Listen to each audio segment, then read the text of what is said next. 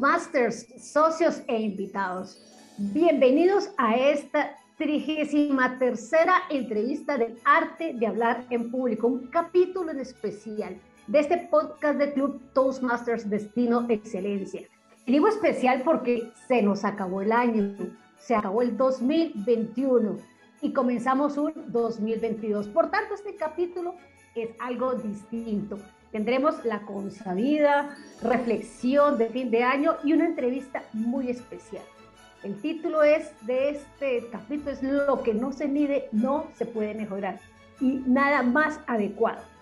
Porque ¿quién es nuestro entrevistado? Para mí es la persona más importante, por supuesto, de este podcast. Él, cuando le pregunto su logro, me habló de skills. Más adelante nos explicará por qué.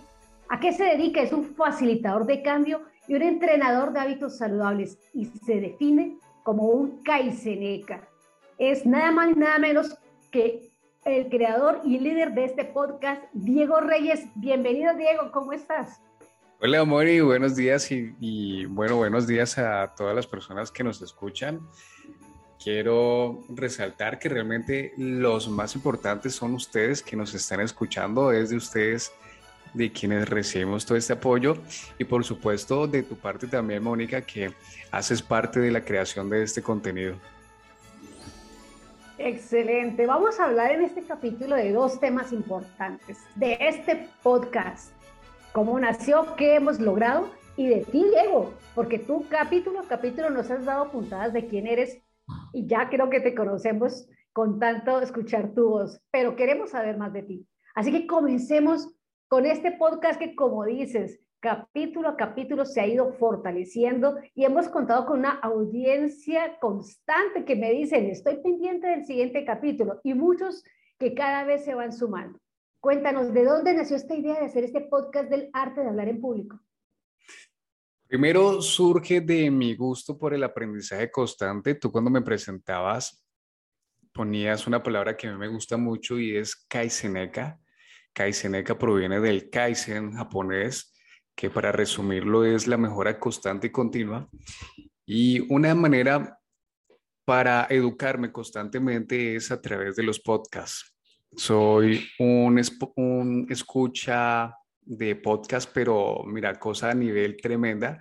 De hecho, en las estadísticas que me arroja Spotify, me dice que estoy entre el 0.99% de las personas que más horas, más minutos estuvo escuchando podcast.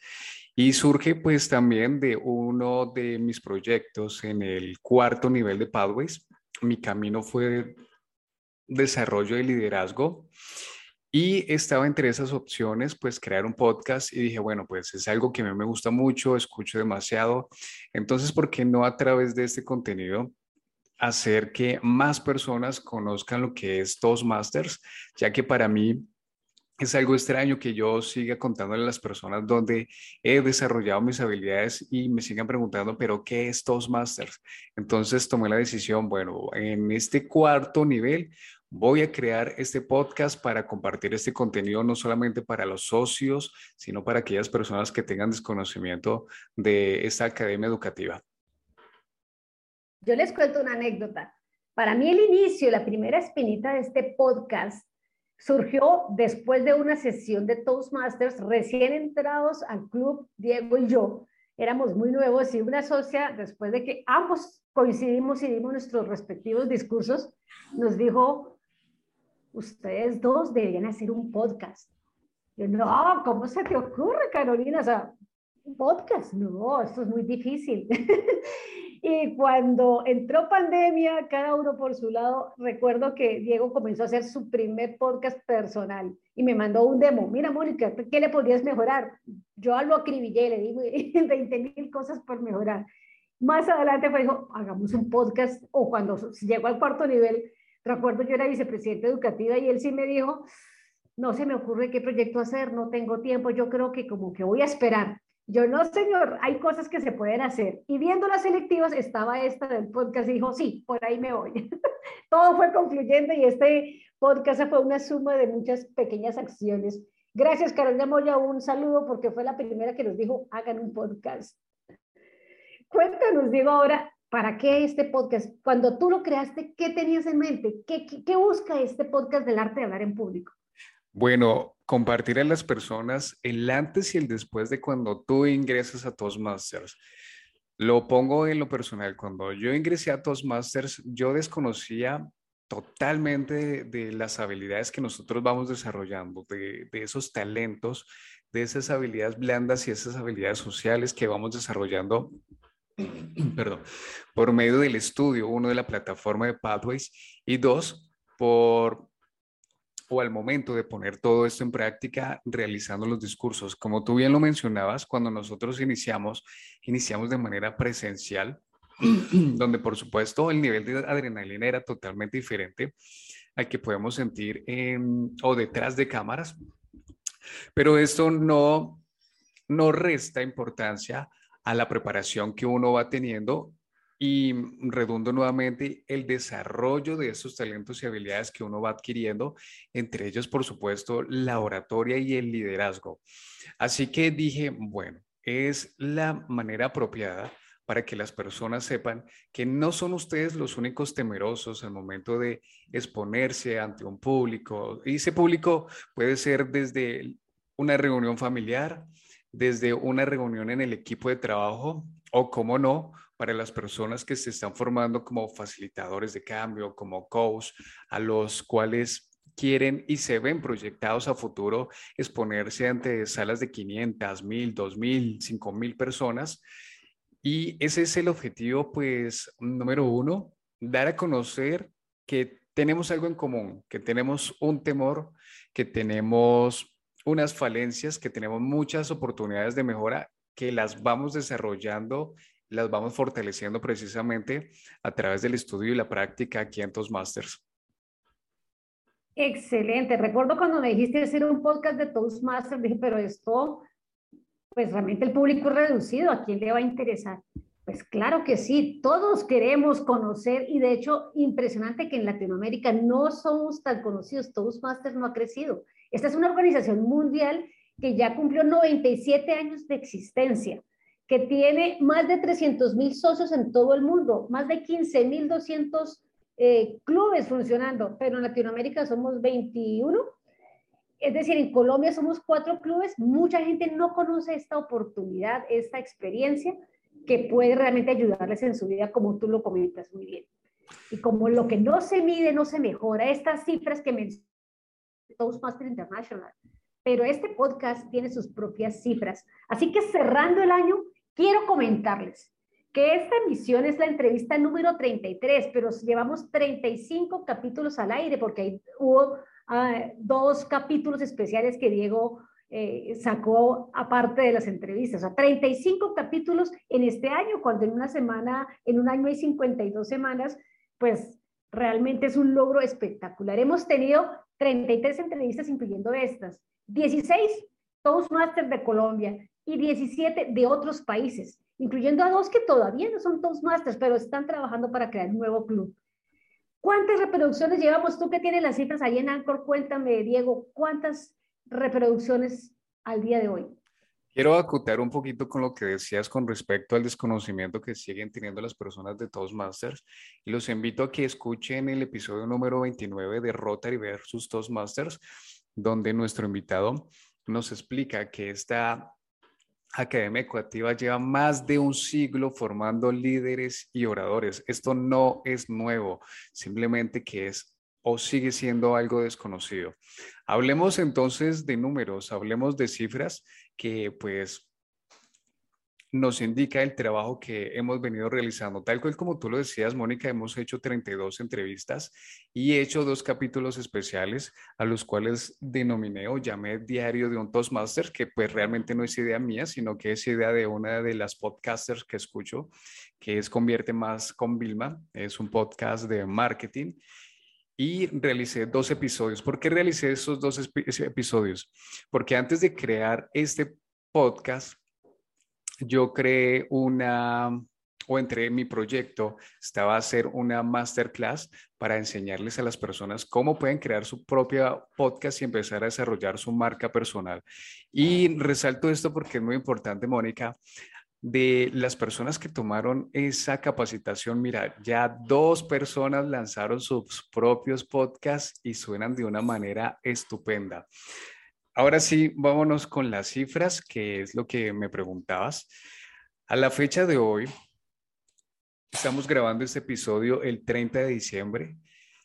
Llevamos 1.611 reproducciones Hemos sido escuchados en países como México, Guatemala, Estados Unidos, Panamá, Perú, Costa Rica, España, Chile, Ecuador, Honduras, Bolivia, Argentina, Paraguay, Brasil, Nicaragua, Nicaragua El Salvador, Filipinas, Italia, República Dominicana, Uruguay, Venezuela, Canadá, Portugal, Reino Unido, Hong Kong, Germania o Alemania, Cuba Puerto Rico, Grecia y Francia. Hasta allá hemos llegado, Mónica, teniendo en cuenta que cuando nosotros nos reuníamos de manera presencial, solamente nos distinguíamos entre los que vivíamos en esa ciudad que es Bogotá. Lo digo en esa ciudad porque yo ya no vivo en Bogotá, yo vivo en el eje cafetero y es desde aquí donde realizo las grabaciones. También somos escuchados en plataformas como Spotify, Google Podcast, Pocket Podcast y nuestras las personas que más nos escuchan están entre un rango entre los 23 años hasta los 59 años. Esas serían nuestras estadísticas, Mónica. Espectacular, me nombraste países que jamás me hubiera imaginado, porque yo digo Latinoamérica, claro, como estamos integrándonos con los clubes Toastmasters de Latinoamérica, pues tenía lógica que nos escucharan en Costa Rica, en Bolivia, en Perú, que son los clubes con los cuales nos hemos hecho hermanos, pero Hong Kong, Grecia, wow, me parece espectacular. Y es que ha sido muy interesante ver que hay personas que no conocen Toastmasters, que de repente llaman al club y preguntan, yo quiero saber de esto, yo simplemente puse a hablar en público y me apareció este podcast, lo escuché y ahora soy fan. Y nuevamente envío un saludo a Andy Citalar en Guatemala, que fue ese caso, y quien está a punto de entrar al club y esperemos que así sea ya en este año. Precisamente, propósitos del siguiente año. ¿Qué, ¿Cómo ves tú el futuro del podcast? Porque esto nació porque era un compromiso de tu nivel 5, sacar un proyecto adelante. El proyecto fue hacer el podcast y después hacer el taller de podcast. Listo, terminaste lo tuyo. Hubieras podido decir, perfecto, cumplí, me fui. Pero has continuado has sido constante. Aparte, bueno, por tus temas personales no, no eres socio activo en este momento, pero continúas con el propósito y con el interés de apoyar al club y nos estás eh, colaborando. ¿Qué ves tú el futuro? ¿Hasta cuándo va este podcast? ¿Qué piensas tú para el 2022? Bueno, Mónica, afortunadamente he tenido los mejores mentores y mejores maestros con respecto a lo que es la creación de contenido y aquí debo recalcar a dos grandes mentores. Uno de ellos es Laen García Calvo y dos es Gary Bernard Shaw. ¿Qué tienen en común estas personas? Son creadores de contenido, pero de una cosa tremenda. Ellos crean contenido prácticamente todos los días. Así que la mejor manera para que nosotros seamos conocidos es seguir creando contenido constantemente.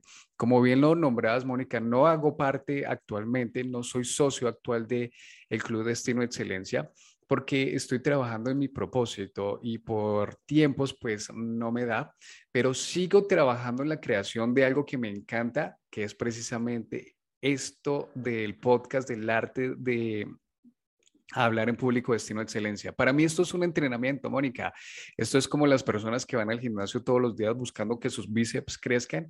Pues este es mi entrenamiento para yo comunicarme mucho mejor, para tener esa facilidad de hacer entrevistas con las personas y es, la, es el medio como trabajo en mi marca personal precisamente. Excelente, es increíble cuando tú logras esa conjunción entre lo que te gusta hacer, lo que eres bueno haciendo, lo que es, el mundo necesita. Estás haciendo ese Ikigai, te felicito, Diego, y excelente, y te agradezco que sea con el arte de hablar en público donde quieres hacer tu práctica. ¿Qué planes vienen? Les cuento que yo tengo ya una lista de por lo menos, ayer los eh, recapitulé, unas 10 entrevistas en proceso con los que he hablado y no, no pude esta vez, pero el otro año lo hacemos. Si estás escuchando, tienes algo que quieres comentar de Toastmasters, quieres ser entrevistado, comunícate con nosotros porque lo que queremos es no parar, seguir adelante mientras tengamos la oportunidad. E incluso invitamos a los socios a que quieran ser también podcaster, así como yo hoy estoy en mi primera vez. Es la primera vez que hago la entrevista del podcast. Tú también puedes decir lo que con Diego hemos hablado es la responsabilidad, o él me mencionaba, la responsabilidad social. Este podcast puede ser como una sesión de club, donde todos tengamos la oportunidad de practicar una habilidad tan importante como generar una entrevista, como hacer un podcast. Así que eso son lo que, a grosso lo que podcast viene, no para y esperemos poder continuar. Pero ahora quiero que hablemos de algo muy interesante. Hablemos de Diego. Ya vimos el podcast, vimos nuestras cifras, lo que se hizo el año pasado y lo que viene. Pero Diego, cuéntanos tú como persona.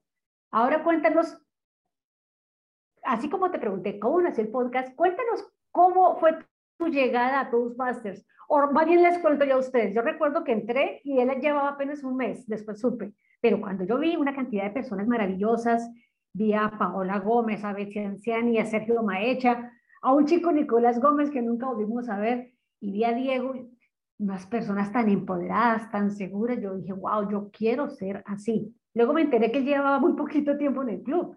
Así que cuando tú llegaste a Toastmasters ya habías tenido una gran evolución. Cuéntanos de ese Diego antes, del viejo Diego y del Diego que ya llegó a Toastmasters. Bueno, Mónica, te comento que algo que ha tenido en común el Diego de antes, hablando aproximadamente de hace tres años, es que ha dado con los mejores mentores, los mejores maestros, y de ellos he aprendido que siempre da lo mejor, siempre busca dar lo mejor. Tienes que destacarte por hacer excelente tu trabajo, dar un servicio de calidad. Y es precisamente por el motivo por el cual yo ingresé a Toastmasters en ese tiempo, acaba de formar mi consultoría de salud, de hábitos saludables, brindando servicios a una cadena hotelera en Bogotá. Ellos se llaman la cadena hotelera de Germán Morales. Y yo debía dar mis charlas, debía exponer mis conocimientos con el objetivo de que las personas mejoraran su calidad de vida con respecto a la nutrición, a la actividad física, a un descanso reparador, a un control y gestión emocional, que para mí este tema es de vital importancia, pero tenía una falencia y era el temor, la vergüenza que me daba nada más de hablar ante 10 personas. No lograba mantener la mirada sostenida a los ojos de las personas a las que me estaba comunicando. No tenía conocimiento de la cantidad de muletillas tanto verbales como no verbales que realizaba. Tenía una inseguridad tremenda, pero tenía un propósito tan grande y es que el mensaje que tengo llegue de la mejor manera, que sea un mensaje que cautive, que realmente genere impacto. Así que yo debía hacer un impacto conmigo mismo, también realizando unos cambios. No conocía de Toastmasters, ingresé a una plataforma que se llama Meetup y lo, lo ingresé con el objetivo uno de conocer personas nuevas. Cuando vi en tab que decía, días miércoles en la noche se reúnen un grupo de personas para hablar en público. Y dije, bueno, este suena interesante. Me presenté en Toastmasters ese miércoles por la noche. Quedé enamorado desde el primer minuto que llegué de absolutamente todo, Mónica. El orden, el manejo y control del semáforo llevando el tiempo de absolutamente todo, las retroalimentaciones, las evaluaciones, la campanita cuando sonaba con las muletillas. Yo quedé enamorado en ese momento y por supuesto los exponentes que habían en ese en ese entonces, pues me inspiraron mucho más y desde ese momento dije, yo debo hacer parte de esta organización porque debo mejorar estas habilidades o estos skills. Yo te ponía en la, en, la encuesta que tú me enviabas, que cuál es el logro que he obtenido en Toastmasters, definitivamente la gran cantidad de skills que he aprendido. Les pongo un ejemplo. A mis hijos les encantan los videojuegos, videojuegos como Fortnite, videojuegos como Call of Duty, videojuegos como Roblox, y que tienen en especial estos videojuegos que ellos se van volviendo y van teniendo más destreza, van teniendo ciertas habilidades a través de los skills. Entonces, en comparación con los videojuegos, ellos se vuelven más rápidos, se vuelven o tienen una, una mira, digamos, para el oponente, para apuntar al oponente. Ojo que estoy hablando del videojuego, estoy enfocándome directamente en el videojuego. Y esto los hace convertirse en líderes de sus clanes, porque son personas que tienen mejores puntuaciones, personas que tienen más victorias, personas que tienen unas mejores campañas. Pues yo tomé esto o más que lo tomé, lo hago como un comparativo para lo que yo vine desarrollando en Toastmasters hablar mucho mejor, ser consciente del manejo de las muletillas, controlar mi respiración, controlar los nervios que me dan al momento de hacer una exposición. Todo esto fue lo que yo he venido aprendiendo y ahora pues me ha permitido transformarme en un Diego que ya tiene plena seguridad de compartir el mensaje por el cual como propósito inició en Toastmasters. Excelente, Diego, y gracias por hacer esa recapitulación de lo que es una sesión en Toastmasters, porque claro, hay personas que de pronto nunca las han escuchado y dicen, ¿de qué están hablando? ¿Ese es un grupo de qué? Efectivamente, somos un club que se reúne cada semana y que tenemos una estructura, nuestro club y todos los clubes a nivel mundial, donde hay cada, un juego de roles, cada persona tiene un rol en la sesión. Hay alguien que comanda la sesión, que es el Toastmaster de la noche. Tenemos unos evaluadores, uno general y otros específicos de muletillas, gramática y tiempo. Tenemos personas que han preparado sus discursos, los oradores de la noche, que hacen su discurso preparado de 5 a 7 minutos y tienen su respectivo evaluador de ese discurso. Y hay una sección de table topics o de improvisados, en el cual cualquier persona, incluyendo los invitados, pueden participar. Y al final, la gran evaluación. Esa es una sesión general de Toastmasters. Cuando tú llegas por primera vez y ves esa estructura, ese orden que pareciera perfectamente preparado, pero no, es que cada cual viene y hace su contribución para que esta sesión funcione. Y yo recuerdo que precisamente cuando yo fui por primera vez, uno de los discursos preparados era el de Diego, o si no fue esa, fue en la siguiente sesión, donde él hablaba de que él nació el día del accidente de Chernobyl y cómo él era antes una persona tóxica y ahora no. Y por eso te pregunté el antes de. Nos hablaste de este Diego reformado y que ahora es así. ¿Tú siempre fuiste así? Brevemente cuéntanos de eso que yo supe en ese discurso. Mira, muy interesante eso que nombras y qué buena memoria.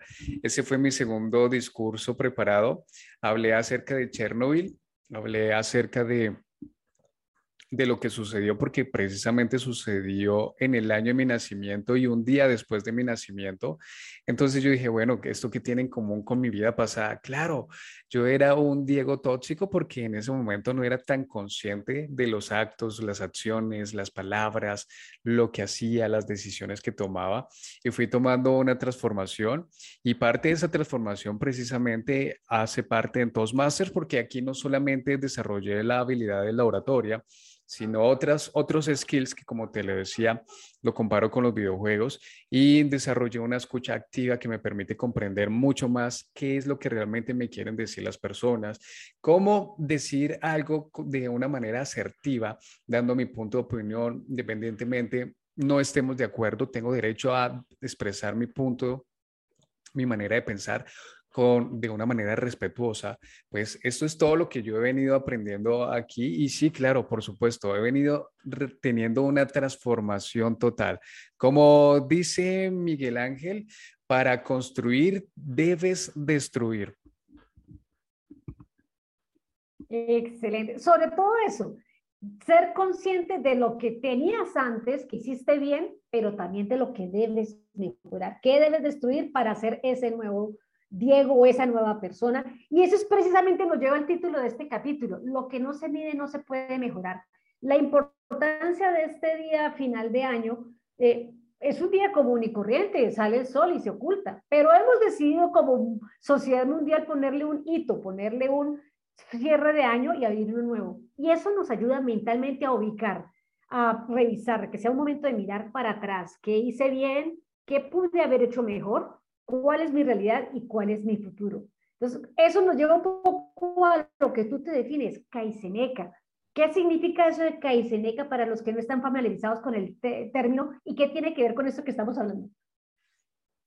El Kaizen proviene de esa situación a la cual se enfrentó Japón, donde fue bombardeado con con dos bombas atómicas y Japón tuvo que levantarse a través de esta filosofía a nivel empresarial, que es la mejora constante y continua, y un país que logró convertirse no solamente en potencia tecnológica, sino económica, aplicando esta frase que es la mejora constante y continua. Eso es el Kaizen. Exacto, es lo que tú nos has contado, cómo eras una persona tóxica hace mucho tiempo, después decidiste por tu evolución y mejora continua transformar tu vida. Sabiendo que estás en este proceso, reconoces unas debilidades todavía, aunque ya estabas muy avanzado y llegas a Toastmasters y sigues estudiando, eh, te dediques y sacas, vas más allá, generas tu podcast, este podcast y muchos otros proyectos que vienes trabajando. Así que cuéntanos tu futuro ahora, Diego. ¿Qué piensas hacer con Toastmaster? ¿Piensas volver o ya consideras que Toastmaster cumplió la función en ti y tú con Toastmasters? ¿Cómo ves a Diego Reyes con Toastmasters? Mira, Mónica, he hecho 36 entrevistas y he tenido la fortuna de entrevistar a Toastmasters distinguidos y cuando los he entrevistado me doy cuenta que yo hasta ahora estoy iniciando, que hasta ahora estoy empezando. Bien lo dijo Sócrates, que yo solo sé que nada sé, y esto es una frase muy humilde, decir que yo sé que todavía que domino estas habilidades es realmente falta de humildad. Por supuesto que debo seguir mejorando, porque recordemos que Pathways tiene varios caminos. Yo elegí el desarrollo de liderazgo, pero hay otro que me interesa bastante, no recuerdo exactamente el nombre, y es coaching efectivo, no recuerdo exactamente el nombre de, ese Pathways, que es en el cual estoy muy interesado para hacer el próximo recorrido. Excelente, sí señor, coaching efectivo es otro de los caminos. También para los que no están familiarizados, eso que acaba de decir Diego es importantísimo. Cuando entras a Toastmaster, entras a un club, no entras a un curso, no es toma y se termina. Lo puedes hacer así. Pero la idea de Toastmaster es que este es un espacio seguro en el cual venimos a practicar, a conocer gente, a ser familia, a ser parte de un equipo. Entonces, esto, tú eres miembro todo el tiempo que quieras. Y yo tengo una frase y es que una vez Toastmasters, siempre Toastmasters. Así te alejes, son muchos los socios que vuelven al club o a algún otro club porque dicen Toastmasters es algo que disfruto, en el cual aprendo y también en el cual ayudo a otros, que es parte de la responsabilidad social. No solamente quedarnos con el conocimiento, sino también proveerle a otros una evaluación efectiva, un apoyo, contarle su tiempo, contarle sus muletillas. Es un servicio que se da a la sociedad. Claro, Mónica. Te esperamos con los brazos abiertos. Claro, Mónica. Incluso crea tu propio club, sería interesante. Y Mónica, y eso lo hemos visto ahora más que nunca con la conectividad que hemos tenido con clubes de otros países. Anteriormente nosotros nos cerrábamos solamente en Bogotá y pues no teníamos conexión y contacto con otros países como lo hemos tenido a través de la pandemia, donde hemos podido participar en clubes de México, de Panamá, de Perú, de Argentina, de Chile. Mm, muy probablemente me faltan muchos por nombrar, pero todo lo que hemos venido creciendo a través de este networking y la conexión con estos clubes ha sido una cosa brutal. Eso es totalmente cierto. Todo sucede por algo y lo importante no es lo que te sucede, sino cómo reaccionas a lo que te sucede, decía Pontano el filósofo griego. Llegó una pandemia y nos cambió el mundo, pero ¿qué hicimos con eso? Se le dio la vuelta a una virtualidad del mundo entero y esta virtualidad ya no se va. Yo pienso que definitivamente haber abierto las fronteras de esta manera es algo que no queremos perder. Pero hay que volver a la presencialidad. Bueno, poco a poco veremos cómo sucede. Quiero hablar ya en este momento para empezar a cerrar, hablar de que este año, cierre de año, nos pone a pensar en lo que hemos hecho bien, como decía, y en lo que viene como presidente del Club Destino Excelencia en este momento, ¿cuál es el propósito que tengo? Pues alcanzar el nivel de club distinguido del presidente, que es una categoría que se tiene un número que se cumple, como toda empresa, como toda organización, claro, medirnos nos ayuda a ver cómo lo estamos haciendo. ¿Cómo alcanzamos ese nivel? Cumpliendo la función social que tiene el club. Es decir, que los socios avancen, que haya suficientes miembros. La idea es llegar al promedio de 20 que es un buen número para hacer un club saludable, para que podamos rotar las funciones. En eso estamos. Pero también ayudar al fortalecimiento y crecimiento de otros clubes. Destino Excelencia se ha caracterizado porque ha ayudado a crear otros clubes, ha sido la plataforma para que otros clubes crezcan. Y eso ha continuado, que seguimos con el proyecto de Venezuela. Les cuento que hay unos proyectos para crear clubes en Barranquilla. También tenemos un proyecto, y lo voy soltando aquí, de crear un club 100% presencial, precisamente para eso, para volver a esta, a esta opción. Hay muchos proyectos que se quieren hacer y yo personalmente estoy aprendiendo y conociendo una oportunidad que da Toastmaster y es ser coach de club entrenar, ayudar a otro club que está que ya se creó, pero está en, eh, se ha visto debilitado por ese tema de la pandemia, bueno, estamos apoyando con el presidente de otro club, el de Chile, Juan Tapia, estamos siendo este papel de coach de club, aprendiendo, porque en Toastmasters aprendemos haciendo. Aquí hay recetas, pero todo nunca, yo nunca he hecho un podcast, nunca he entrevistado a alguien, y esta es mi primera vez. ¿Cómo lo aprendo? Haciendo. Esos son los propósitos de mi Club Destino Excelencia e incluso propósitos podemos hablar de Latinoamérica. ¿Qué queremos en Latinoamérica? Seguirnos fortaleciendo, haciendo actividades. Ya hicimos un open house, acabamos de hacer el concurso latinoamericano y la idea es que vengan muchas actividades más. Y si todo se da bien, bueno, si es posible crear un distrito Latinoamérica. Cuéntanos, club, eh, tú, Diego, cierra con esta llamada a la acción. ¿Qué le dirías tú a estas personas que nos escuchan por primera vez o que siempre nos escuchan o que ya son socios y no han terminado o que ya son socios y terminaron. ¿Qué dirías tú? ¿Qué, qué llamada a acciones puedes hacer? Claro que por favor tomen un lápiz, una agenda y anoten esto y péguenlo donde lo puedan ver todos los días. Ustedes vienen mi escritorio, donde yo estoy grabando en estos momentos, está pegado de calcomanías que me ayudan a recordar precisamente esas cosas importantes y entre esas es esta. Lo que tú ves, lo olvidas, lo que escuchas, lo recuerdas, pero lo que haces, lo aprendes.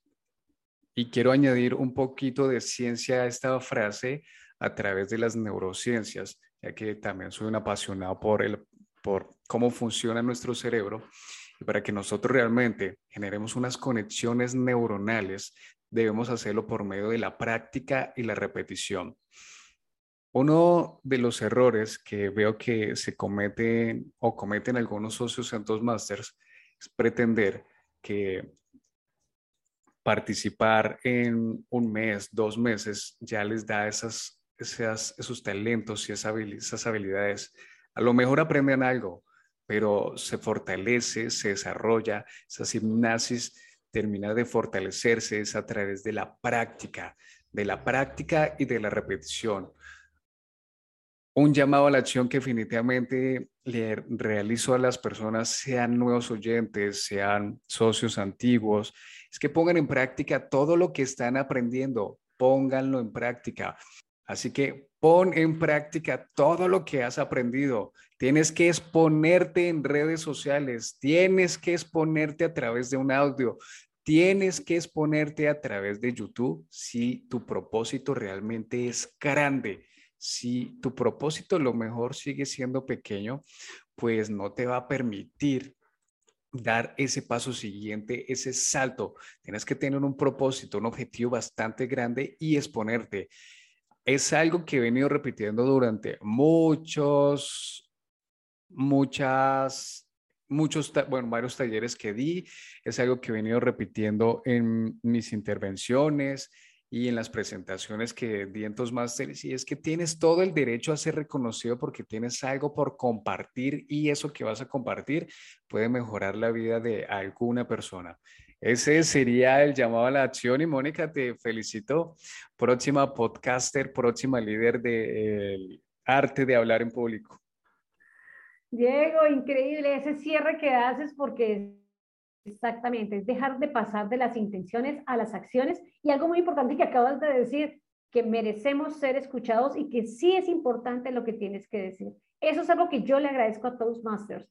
Tener el privilegio de tener un público que escuchara mis reflexiones y tomarme el trabajo de escribir un discurso me puso en terapia, me puso a reflexionar y darme cuenta que tengo un mensaje que decir y que había personas que después me lo dijeran, esto que dijiste fue importante pasar a las redes sociales me parecía increíble o no necesario, eso es para otros. Pero Diego, tú has sido muy insistente en decirnos en tu taller del podcast y en varios capítulos, genera contenido. Y te cuento que has hecho Mella en mí, me atreví hoy a hacer mi primera entrevista y también te cuento uno de tantos proyectos que tengo es de pronto hacer un podcast sobre un nuevo tema que alguien me ha sugerido, Oscar Marenco, a quien le envío también su saludo, y es hablar sobre los objetivos de desarrollo sostenible. Yo no sabía qué es eso, les dejo la inquietud, pero es posible que empecemos a generar eh, material sobre ese podcast adicional. Obviamente, continuar con el arte de hablar en público.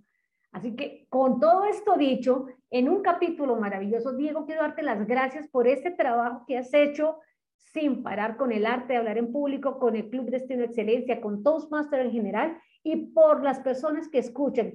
Muchas personas, y soy testigo, han escuchado que sí se puede hablar en público, que hay un lugar donde se puede hacer y se han decidido y se han comprometido con ellos mismos a dar ese paso, a pasar a la acción y esperamos que pues sea siga siendo esto un germen, un motivador para muchas otras personas.